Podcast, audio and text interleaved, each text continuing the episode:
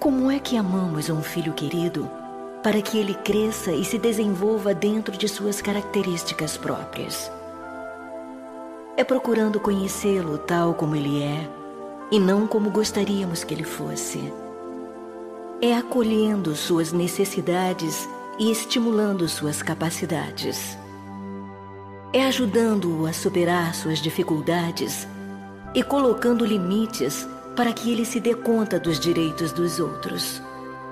É tendo para ele um olhar de amor que reconhece, respeita, valoriza, levando-o a descobrir a pessoa única e especial que ele é, levando-o a amar a si mesmo